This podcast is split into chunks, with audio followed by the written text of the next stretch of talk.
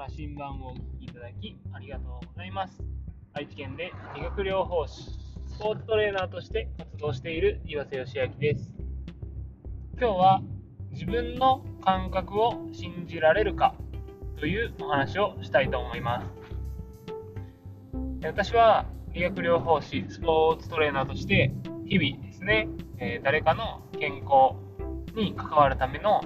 手法、コンディションを良くするための手法っていうものを、え自分自身でも実践しながら、えー、試しています。で、そこで良かったものを人に伝えるようにしていたんですけども、最近ですね、自分自身が良かったとか悪かったとかっていうものだけで、え判断しちゃいけないなっていうことに、え気づかされる出来事がいくつかあって、え今日はですね、その話を共有できたらいいかなと思います。で、まず1つ目がですね、えー、100歳以上生きたおばあちゃんが、アメリカの、アメリカなんですけど、アメリカで100歳以上生きたおばあちゃんが、えー、ドクターペッパーという、え、炭酸飲料ですね。えまあ、炭酸飲料なんで砂糖の量とかも、まあ、ものすごく多くて、まあ、単純にやれば血糖値スパイクとかそういうものが起こるような飲み物になります。それを1日3缶ですね、決まった時間に飲み続けて、えそれが長生きの秘訣だというふうに言っていたそうです。で、えー、いろんな医者にドクターペッパーをやめなさいというふうに言われてたらしいんですけど、やめなさいって言ったお医者さんの方が私より早く死んだというようにその方は述べていました。このことから分かるように一般的に体に悪いとされるものを取り続けていてもその人の体には害がないこともありますこれはタバコやお酒っていうものもそれに含まれますがだからといってじゃあ好き放題飲んでいいんだ食べていいんだとかっていうことではなく自分の体の感覚ですねこれが自分に体に合わないとかだったらきっと体に何か反応として出ているはずなのでその反応を自分自身の体がキャッチできるかどうかっていうところがすごく大事になります。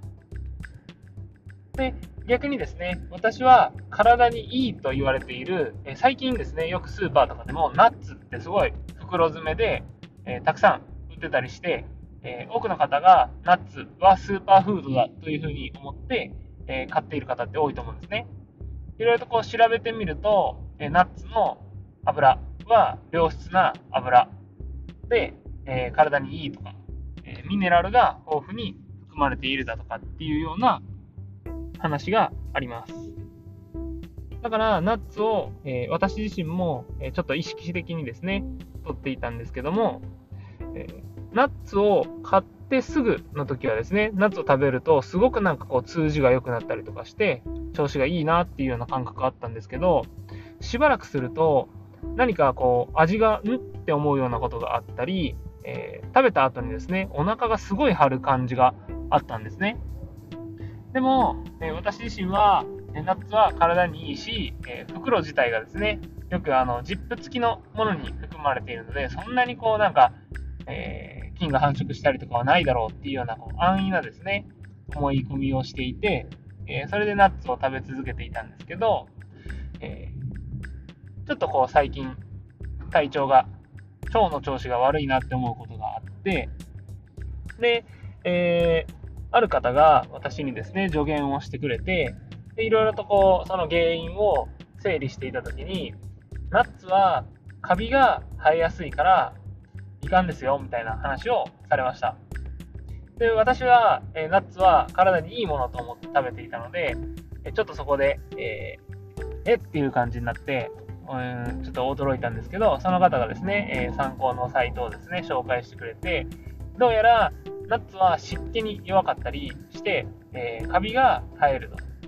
えー、サイコトキシン、サイコトキシンというカビは、えー、食品中に発生するので、食べ物の中にですね、えー、見た目でこうカビが生えてるってわかるものじゃなくて、えー、見た目ではわからないようなカビらしいです。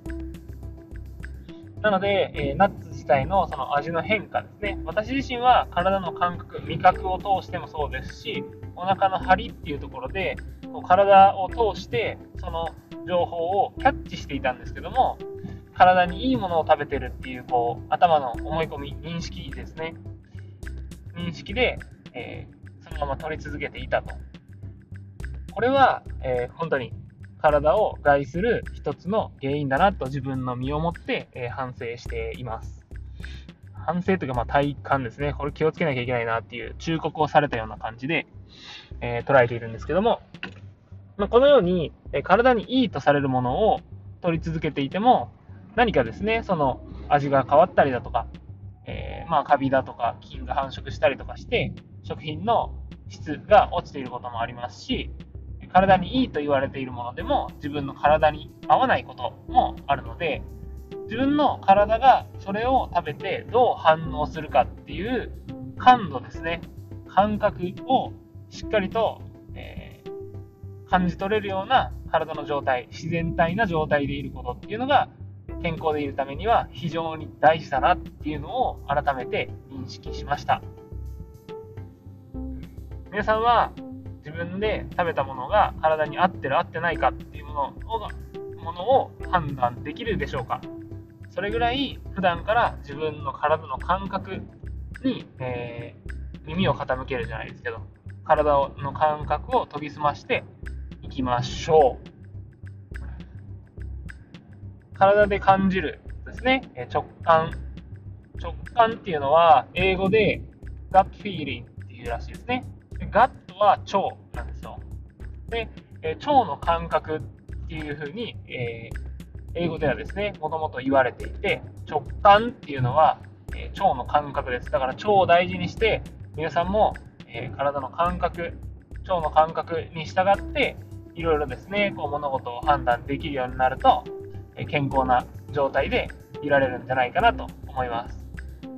何でも体に悪いからっていう風に食べないと、やっぱりそれはえ我慢になってストレスになってしまうので、かえって健康を害してしまったりっていうこともあります。だからこそ自分の体の感覚ですね。自分の体が答えを絶対に教えてくれるはずなので、自分の体を研ぎ澄ましてその感覚を、感覚に信じ、感覚を信じてですね、えー、頭だけで、これは体にいい、体に悪いとかっていうふうに考えないように、えー、注意していきましょう。というわけで、えー、私自身のですね、失敗談も含めて、自分の体の感覚に付き合う、付き合うじゃない、えー、自分の体の感覚に従うことの大切さを今日はお話しさせていただきました。お聴きいただきありがとうございます。ではまた